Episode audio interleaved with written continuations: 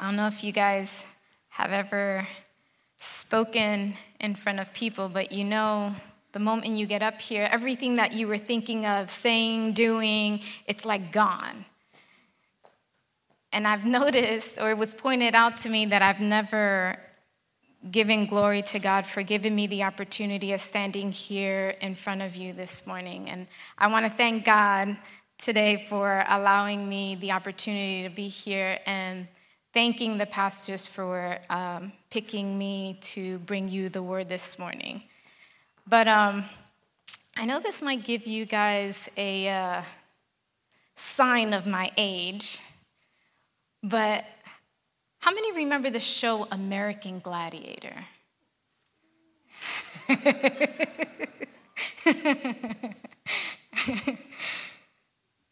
I remember watching that show, and for those of you that do not know what this show or was, um, American Gladiators was a show in which it was a competition. It, uh, it was a program that actually aired weekly from about September of 89 to May of 96. And this was basically a, uh, a series that would match amateur athletes against each other. And then there was a, a, point in time in the show in which they actually were against the show's gladiators. And they, it would test their strength, their, agil, their agility, it would test them. And it got me thinking when I was preparing today's message about that show. And many have seen the unmistakable message that we've been seeing in our culture about get extreme. Everywhere you look, extreme seems to be like the thing, it seems to be in, it seems to be what we need to be doing. When we look at traditional sports, like the activities that they put out, the X Games or extreme, games have grown in popularity. One idea to keep football fans interested after the season was over, they decided to do what was named Extreme Football League, the, F, the XFL instead of the NFL. Or there's radio stations in which some people listen to extreme music. It's considered metal or hardcore punk. Or there's even women that are able to go to a beauty salon and get an extreme makeover, especially after a life altering event. People can actually even exercise at a facility which offers extreme fitness, where exercising at about 70 to 85% more of your maximum heart rate. It's, it's giving the heart or the body a vigorous workout.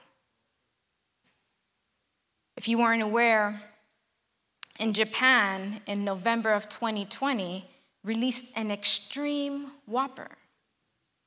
This was a new burger, it, it, it had no bun, but it had more than a pound of meat and it was three times the price of an original Whopper. Or we see even in 7 Eleven that there's an extreme Slurpee, it's 44 ounces. But we've heard of this. This is something that is not new. The message that they've tried to push out is very clear get extreme. And so I titled today's message, are you ready? Must be asking, well, what am I trying to get ready for? Are we ready for extreme self giving? Are we ready for the extreme self offering? And not to others, but to God. Are we ready for that? When Paul wrote to the church of Corinth, he challenged them to get extreme. He was not telling them to be extremists, but he was challenging them to be extreme or authentic servants for Jesus Christ. He was directing them in true apostleship. He indicated to them that the genuine Christian living resulted in serving others and not having self exaltation. Now, just as we are challenged by God to live in a way that results in authentic service for others, it's extreme servanthood. Can you really say you're in a good condition to be a servant? Can you examine yourself and say, I can get extreme with God? My relationship is to a point where I can push myself and have that relationship with Christ. If you're one of those that battle with it daily, I want to give you some tips on how we can get extreme. And I want to ask you to open up your Bibles to the first book of Corinthians, chapter 4, verses 1 through 5. And the reverence that this word deserves, I want to ask you to stand on your feet this morning.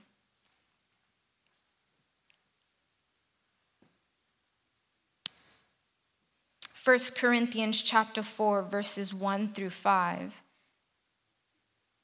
When you have it if you can say amen. Amen. I'm reading from the New International Version. And the scripture reads, This then is how you ought to regard us as servants of Christ and as those entrusted with the mysteries God has revealed. Now it is required that those who have been given a trust must prove faithful. I care very little if I am judged by you or by any human court indeed. I do not even judge myself. Verse 4 reads, My conscience is clear, but that does not make me innocent.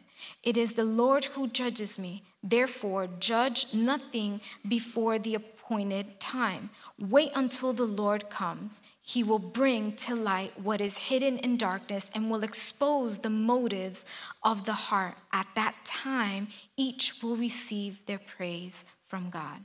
Let's pray. Father, we come before you on this beautiful Sunday morning. You're giving you thanks and giving you all the honor and all the glory that you deserve, Father. We've had a time of worship in which we expressed our feelings to you, left everything at your feet, Father. And now we ask that you open up our hearts and our minds so we can receive what you have for us in this morning. In the name of Jesus, we pray. Amen and amen. Amen. You may be seated. So, are you ready to get extreme.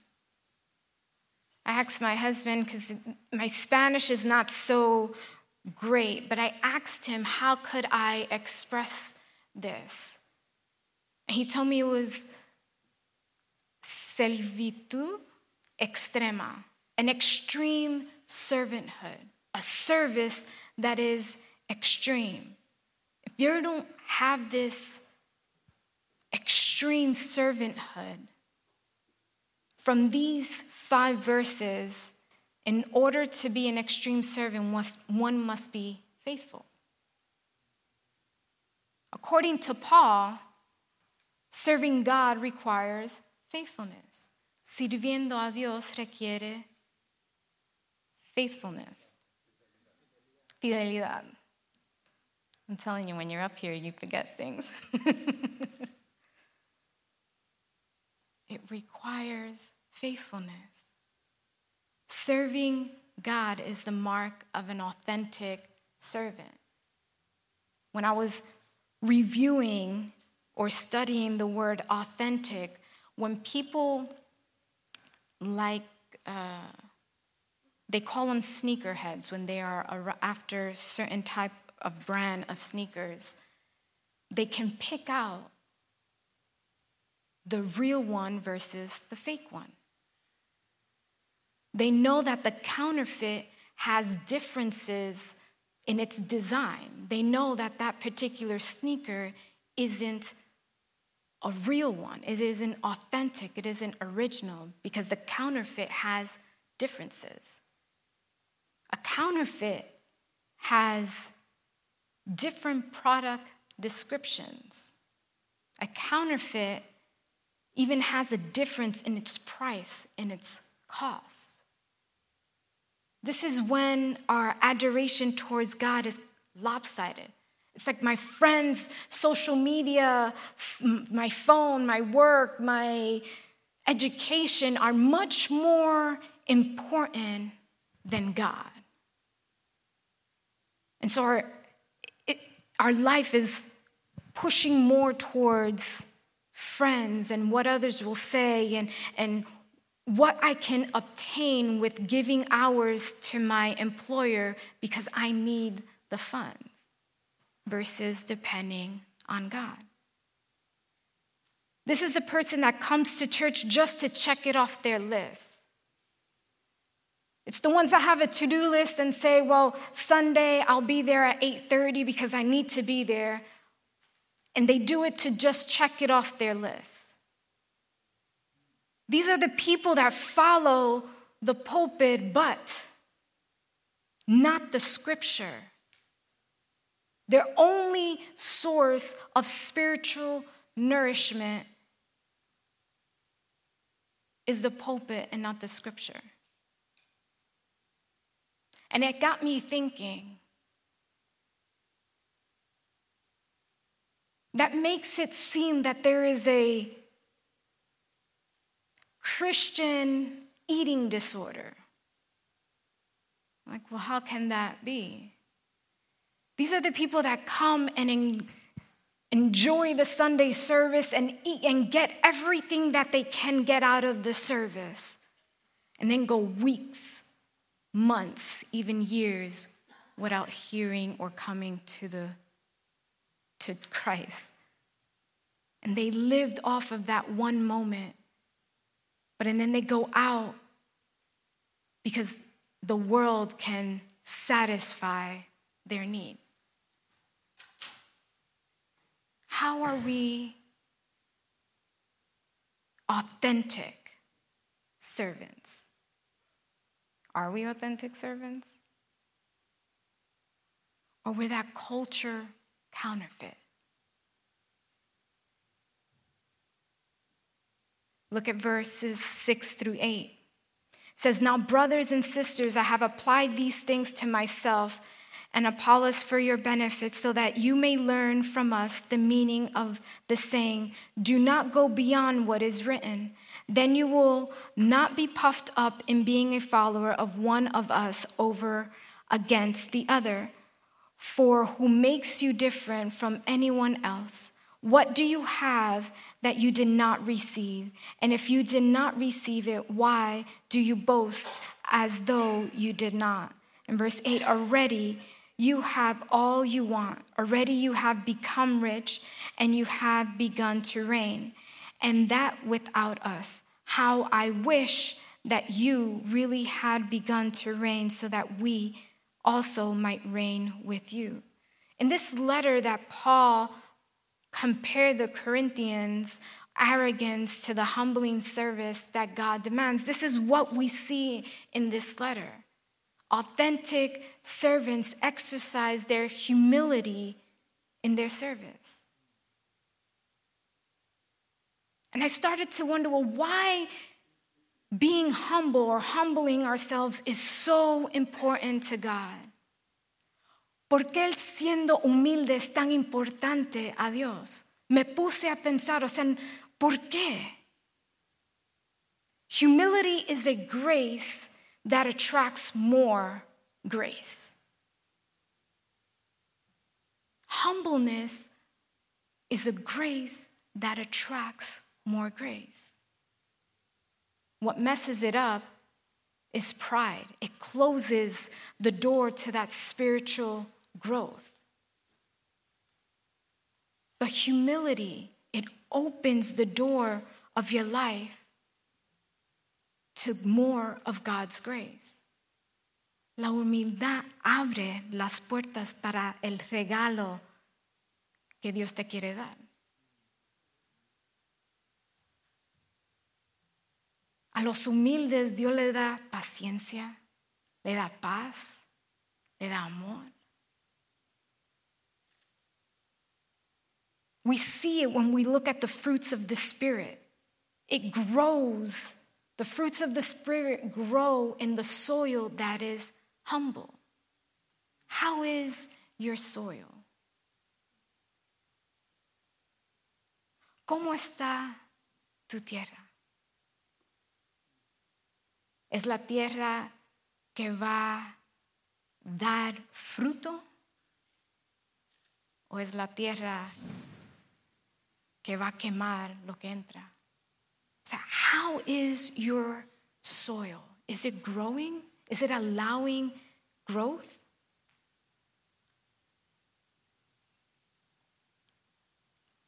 In order to be extreme servant, it involves humble service.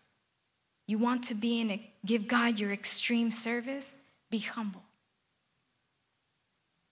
Look at verses 9 through 13.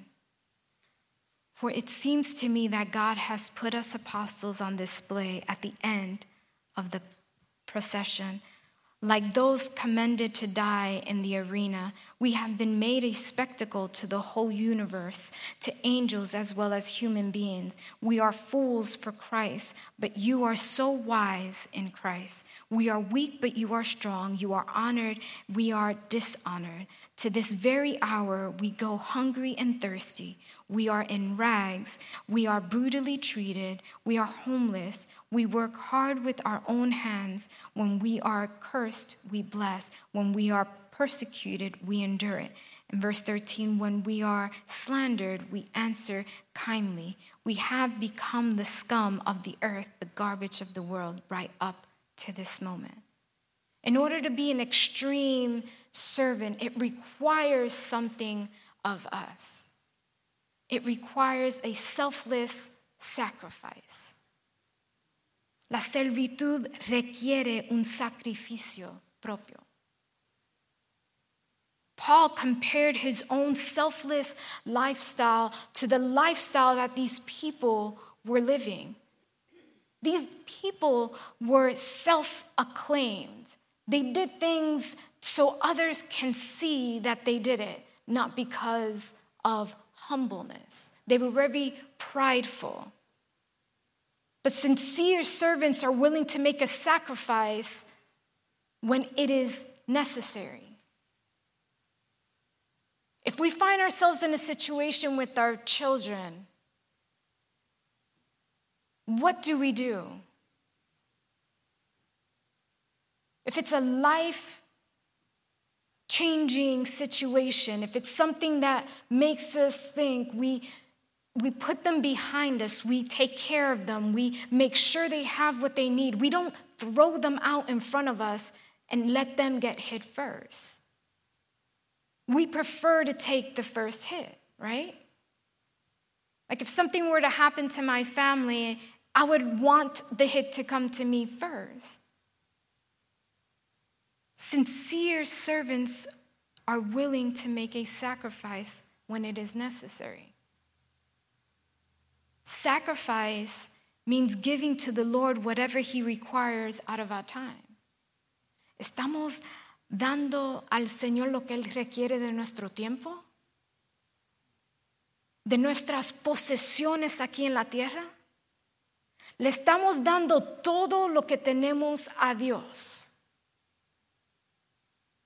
Are we giving him everything? That means our family, our home, our job, our car, everything. Do we give that to him? Our health. Let's look at Matthew 6:33. Some of us have this verse memorized.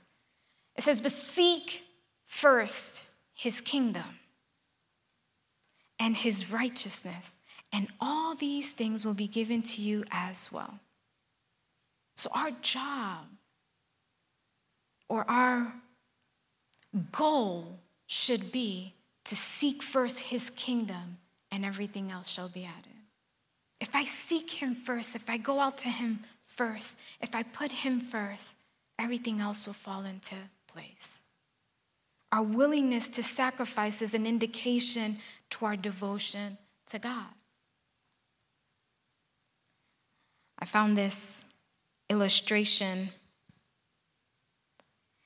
and it, the title caught my attention, and it's titled Cheap Crosses. It says, in Be Joyful, Warren Wiersbe tells the story of a missionary attending a religious festival in Brazil. And as he went from booth in booth, checking on what the people were selling, he came across one booth that said cheap crosses. And this missionary thought what many Christians are looking for today are cheap crosses. And he writes, I think we do want a cheap cross with a discounted discipleship. And he reminds us that the Lord's cross was not cheap. So, why should ours be? Many people come and they think that since it wasn't them, why should they come and give thanks? Some people feel the need that they need to be directed or spoken to directly.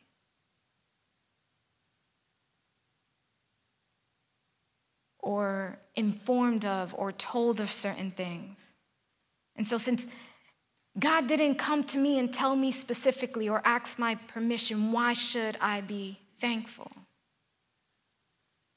Many people want that cheap cross with a discounted discipleship.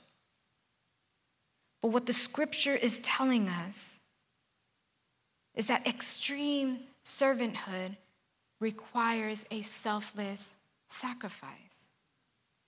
So, what are we sacrificing? Look at verse 14 and 15. In order to be extreme servant, parental love and care are essential components.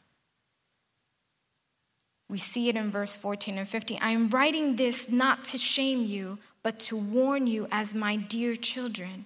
Even if you had 10,000 guardians in Christ, you do not have many fathers, for in Christ Jesus, I became your father through the gospel.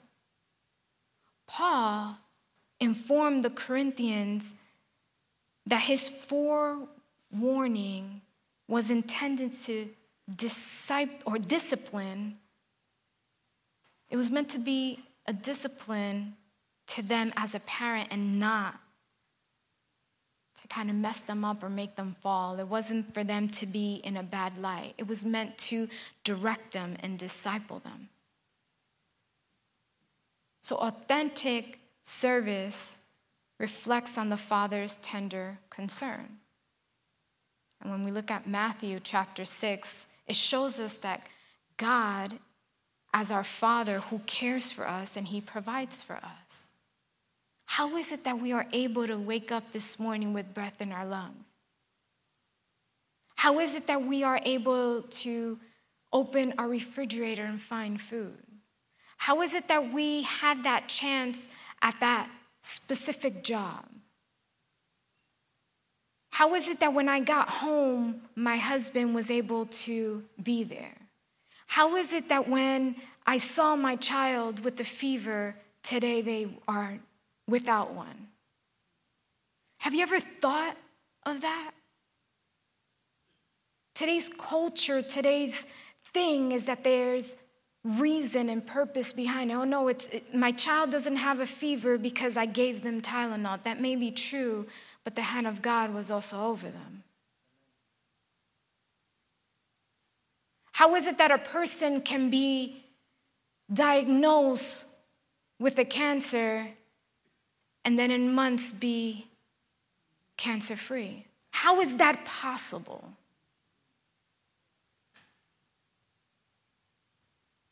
¿Cómo es posible que yo estaba en un lugar a donde no me daban nada y ahorita puedo tener una vida y una vida abundante?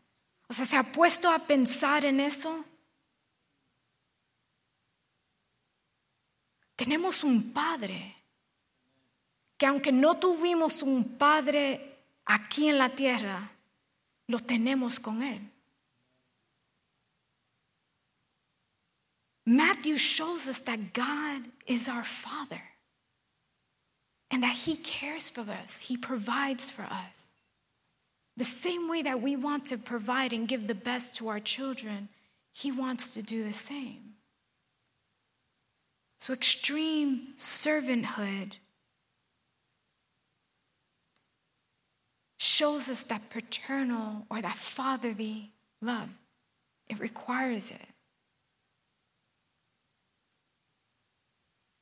Verses 16 and 17 say, Therefore, I urge you to imitate me.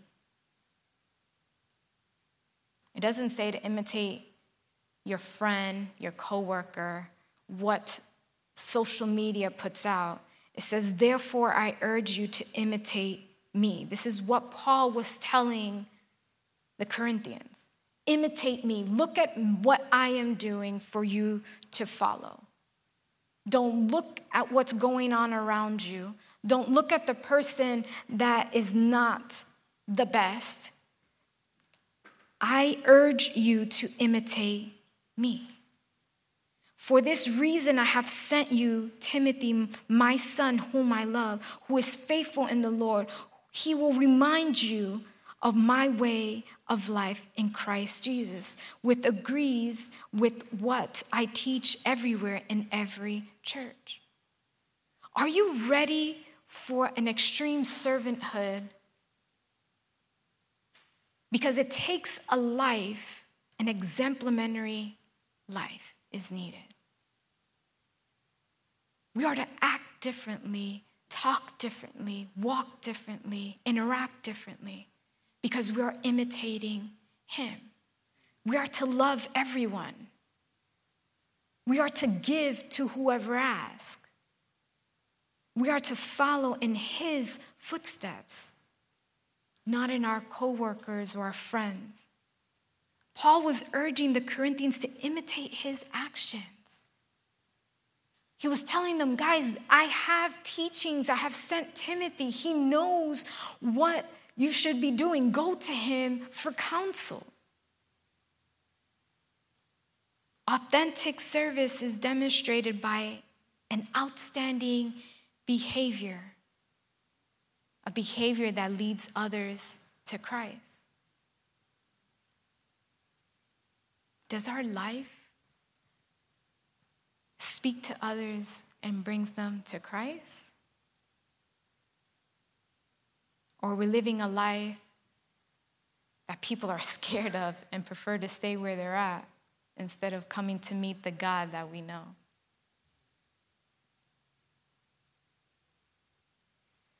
A leader isn't that person that is ahead of a ministry.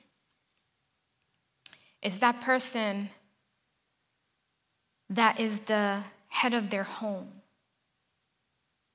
That person that doesn't have family but close friends. A leader just isn't in a ministry. It's not saying, oh, because I'm leading this ministry, that is why I'm a leader. No, a leader can also be the person that is head of their home. You're like, well, I don't have a husband. That's not what I'm stating. You are the leader in your home because you are the first one. Or you have a group of friends and that's all your family. You can be a leader to them too.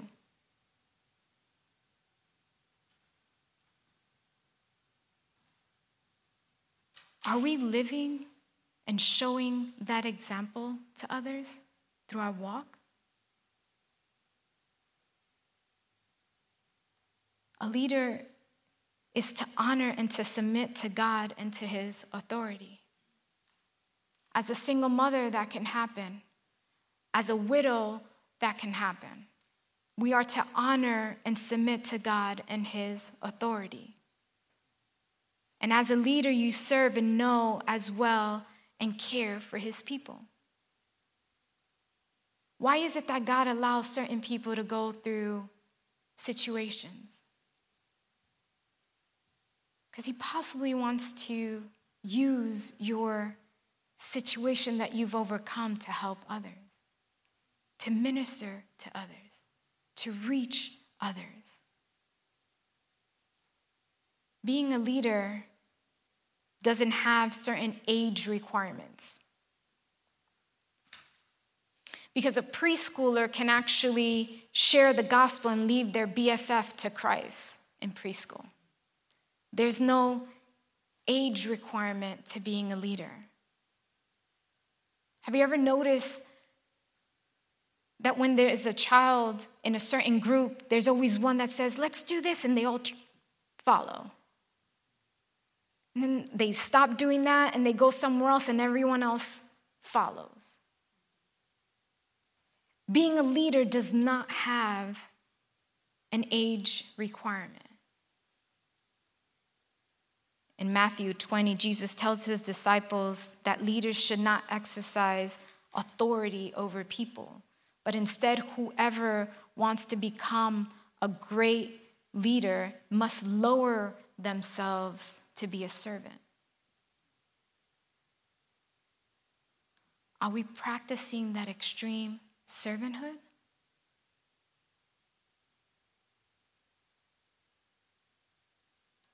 Let's read verse 18 through 21. And with this, I'm going to start to close.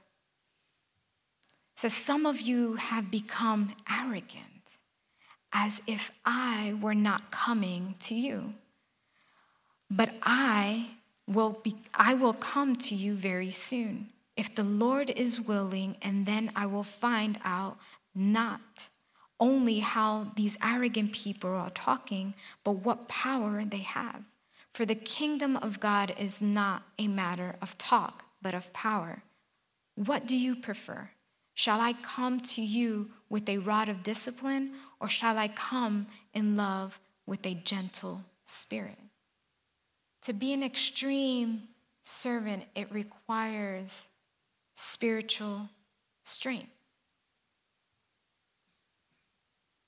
Paul warned these Corinthians that his presence would put their professed spirituality to the test. The spiritual strength is used to demonstrate true servanthood. Some might be thinking, well, I'm not spiritually fit. Well, let me give you four tips. Matthew chapter 6, verse 33, we read it a little bit ago. But seek first his kingdom and his righteousness, and all these things will be given to you as well. You need to be spiritually fit, chase after God. Chase after God like it's that child that has that red marker and wants to write on your white walls. That's how you're going to f- chase God. You will go over every obstacle and everything you need to to get that red marker away from your loving angel before he writes on your white walls. Chase after the word of God. But you also need to give up your will to God's will. Ephesians chapter 5 verse 17 says, "Therefore do not be foolish, but understand what the Lord's will is." You can't know something unless you read it and understand it. So you want to understand the, what's the Lord's will? It goes with tip number 1, chase after the word of God. They go hand in hand.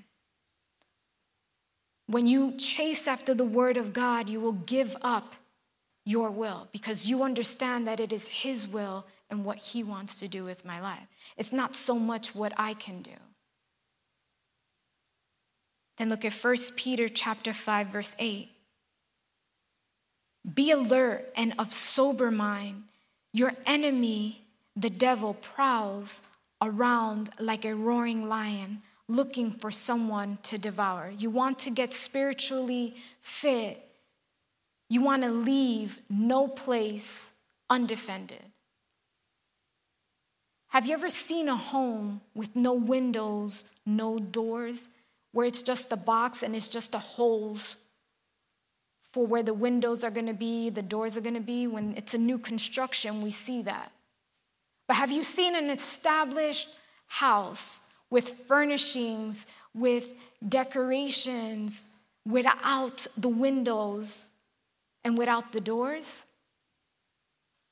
No, we don't see that because that person, that homeowner, wants to protect their home.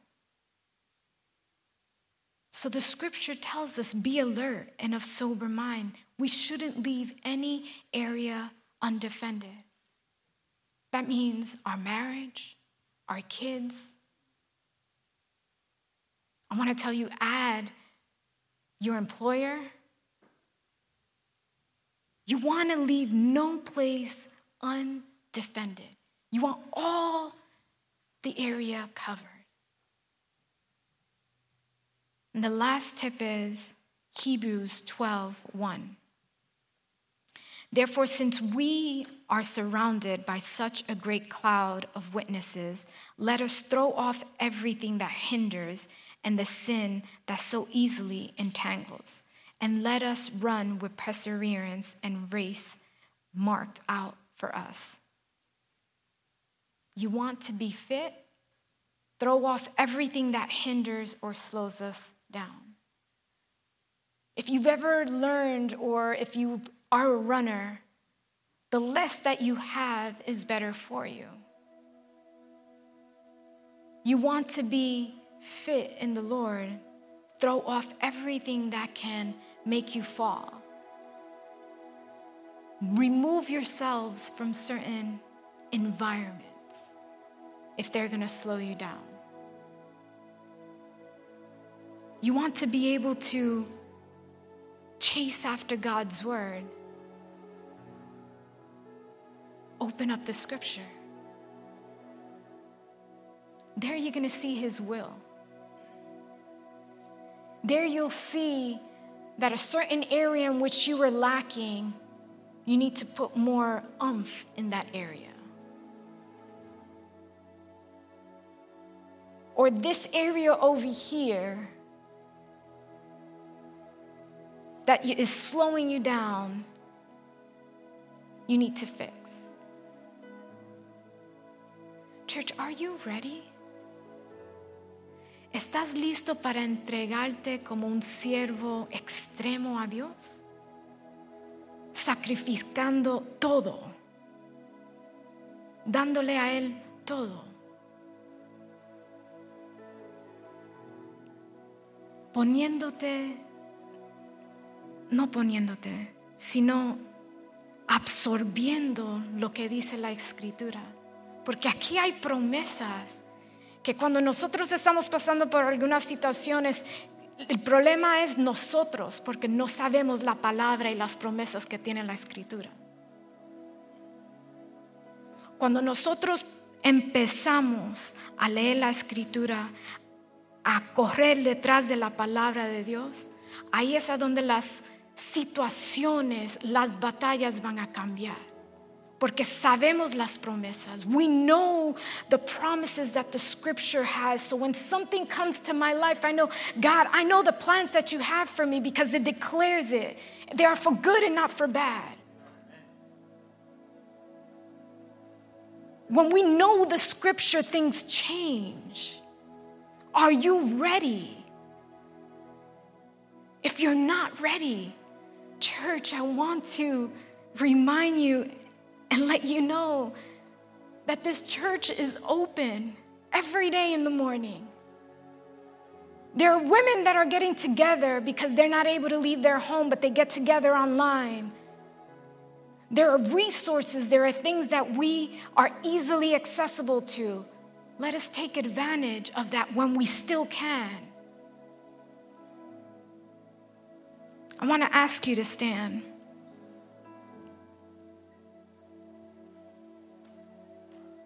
When we look at 1 Corinthians chapter 4, Paul is comparing his own authentic service to Christ with those at Corinth. And these are people that had developed a distorted view of what it meant to be spiritual. They didn't have the correct guidance. And so Paul was like, I need to let them know what is correct. I need to send them someone that has already been trained to help them. Are you ready to have a growing relationship with Christ? ¿Estás listo para poder tener una relación que crezca más con Él? ¿Qué estamos buscando? ¿Estamos listos para un servicio en extremo con Él? When I was reviewing Extreme, it gave three examples of people that worked more than 40 hours a week. The normal work week is 40 hours. When you push it, it can go up to 50, 60 hours a week. But the examples that I was reading, these were people that were putting 120 hours a week. In which one of the guys that it spoke about, his wife's grandmother passed away and they had to rearrange her funeral so he wouldn't need to miss work. There are people that take things to the extreme. and it only hinders them. There is one extreme that we can take that will not hinder us, but will only benefit our life. Hay un extremo que nosotros podemos tomar que no nos va, no nos va hacer las cosas negativas. O sea, it's not going to be negatively sino nos va a ayudar a poder tener una relación con Dios y más profunda.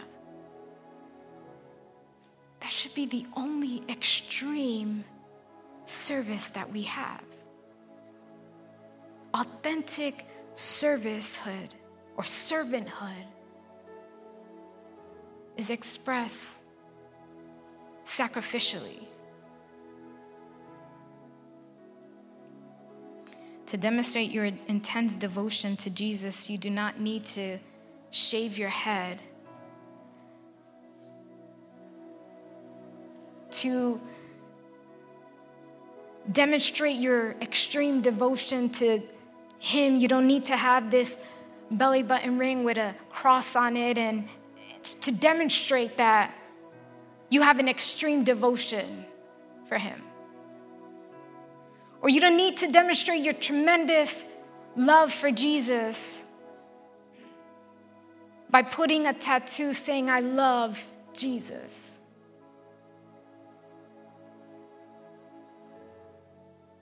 It's not necessary to spray paint Jesus freak on the side of your car to demonstrate how strong your devotion for Him is.